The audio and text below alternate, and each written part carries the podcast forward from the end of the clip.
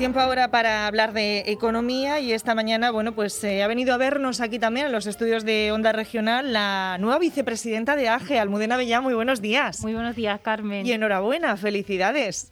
Nada, muchísimas gracias. Para mí, la verdad, es una responsabilidad y un placer y estoy muy feliz de ser ahora vicepresidenta. Muy bien. Saludamos también a nuestro economista de cabecera, Francisco Col. Buenos días. Hola Carmen, buenos días. Hola, muy buenos días, señor Col, bienvenido, bienvenido. Bueno, eh, Almudena, comenzamos eh, hablando de esta, nueva etapa también como vicepresidenta de, AGE. Me gustaría contar un poquito también, bueno, pues tú exactamente como emprendedora a lo que te dedicas, que lo sabemos todo, que son esas marcas, esas patentes, algo tan eh, demandado, ¿no? Y que le tenemos que dar mucha más de la, de la importancia que, tiene. Y todo esto, ¿cómo se configura también dentro de ese motor económico? Mm, bueno, al final, eh, bueno, yo desde 2018 no tengo mi propio proyecto, que es IPITEC, y efectivamente no le damos tanta importancia como tiene a los intangibles y al final es el mayor de los valores empresariales, porque una empresa puede cerrar porque mm, no le va bien o porque tiene un, incendio ¿no? en la empresa y puede reabrir acto seguido con el nombre de la marca. Entonces, pues son activos que hay que cuidar mucho y, en ello estamos, ¿no? Luchando día a día por darle más visibilidad a, esto, a este sector. Eh, señor Cole, eh, es verdad que, por ejemplo, a lo mejor, no sé, em, la mentalidad que hay en, Estados Unidos eh, con esa, bueno, pues los derechos a, la propiedad intelectual, cuando tú tienes una idea, se lleva a cabo, todo eso a veces también se nos escapa y de alguna manera es dinero que se nos pierde por el camino.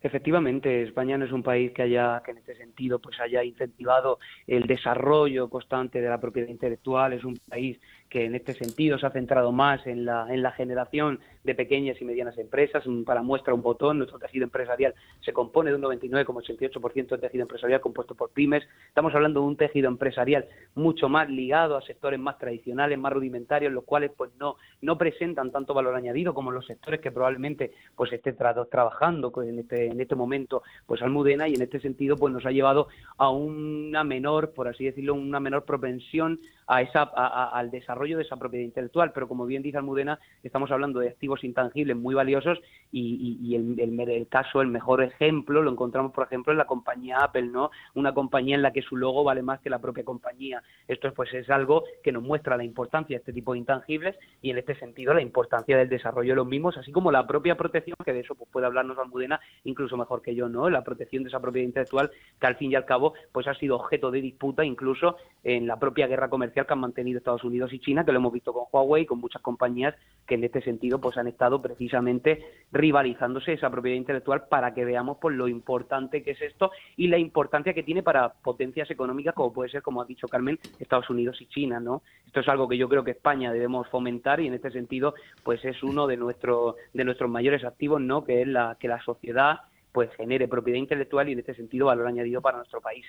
En este caso, eh, Almudena, por ejemplo, desde, desde AGE trabajáis también con, las empresas porque a lo mejor se tiene esa idea de negocio, se monta una empresa, pero no se le da esta importancia ¿no? de, registrar todo esto y hacer las cosas bien desde el principio. Y luego a lo mejor cuando está funcionando, pues resulta que alguien por detrás ha ido con esa picaresca y lo ha hecho. ¿Esas cuestiones os las encontráis también en, en AGE? Sí, a ver, por, supuesto que de, entrada para cualquier emprendedor es importante, ¿no? Y luego de AGE se trabajan muchísimas líneas de apoyo al emprendedor y por supuesto, por ejemplo, en los supercafés, por decirte un, un, evento muy concreto que se hace de AGE, pues ahí el, emprendedor va a exponer su modelo de negocio, su empresa, su proyecto y se le tratan entre dos temas, pues puede ser este u otras cosas, porque al final, por ejemplo, también el, ahora nos estamos metiendo mucho y, y muy de lleno, ¿no? Con el tema de las startups, pues son empresas normalmente de base tecnológica, entonces tienen muchos activos intangibles, pues como desarrollos de software y demás. Entonces ahí pues se le hace hincapié en, en, que si en sí mismo su potencial está en esos derechos de autor o en esos derechos de propiedad intelectual, pues deben de protegerlos. Eh, Francisco, vale, te escuchamos, te escuchamos. Eh, una cosa, eh, también, bueno, pues de todo esto lo que estamos hablando y también eh, si nos centramos, por ejemplo, en, la vacunación y en, los avances, no sé si los indicadores económicos han cambiado algo, ¿no? Porque vemos esas imágenes de Israel que me dan una envidia, a todo el mundo andando, todo eso. ¿Habéis notado vosotros también, tanto Almudena, Francisco, que, que, que, la cosa esta última semana, pues como que está mejorando? señor Cole, ¿usted lo nota?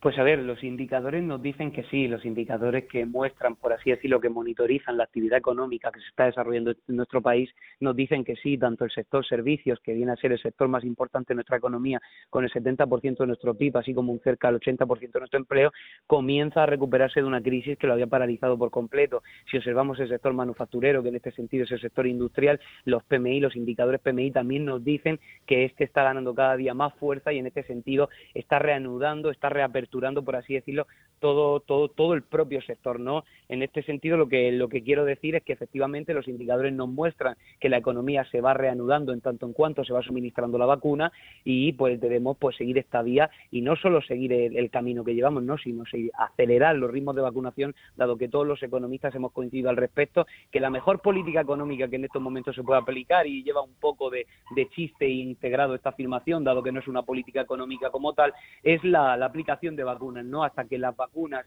no se hayan administrado por completo, no va a ser posible reanudar, como he dicho en numerosas ocasiones, la totalidad de la economía y en este sentido pues es necesario que aceleremos esos ritmos y que nos centremos, como he dicho, especialmente en la vacunación, puesto que al final si hay un factor determinante en la evolución de nuestra economía, esa es la vacunación.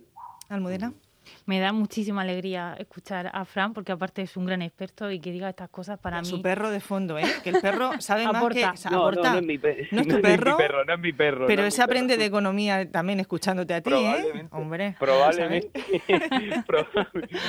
Están ustedes abonados en el mismo discurso que teníamos antes con el eurodiputado. Mucho gasto, mucho gasto. Tenemos eh, las eh, reglas fiscales eh, suspendidas momentáneamente, el Banco Central Europeo metiendo fondos y los alemanes que empiezan ya a reclamar pues algún tipo de ajuste en medidas fiscales y que empecemos a valorar esta cuestión de que hay que pagar todo esto.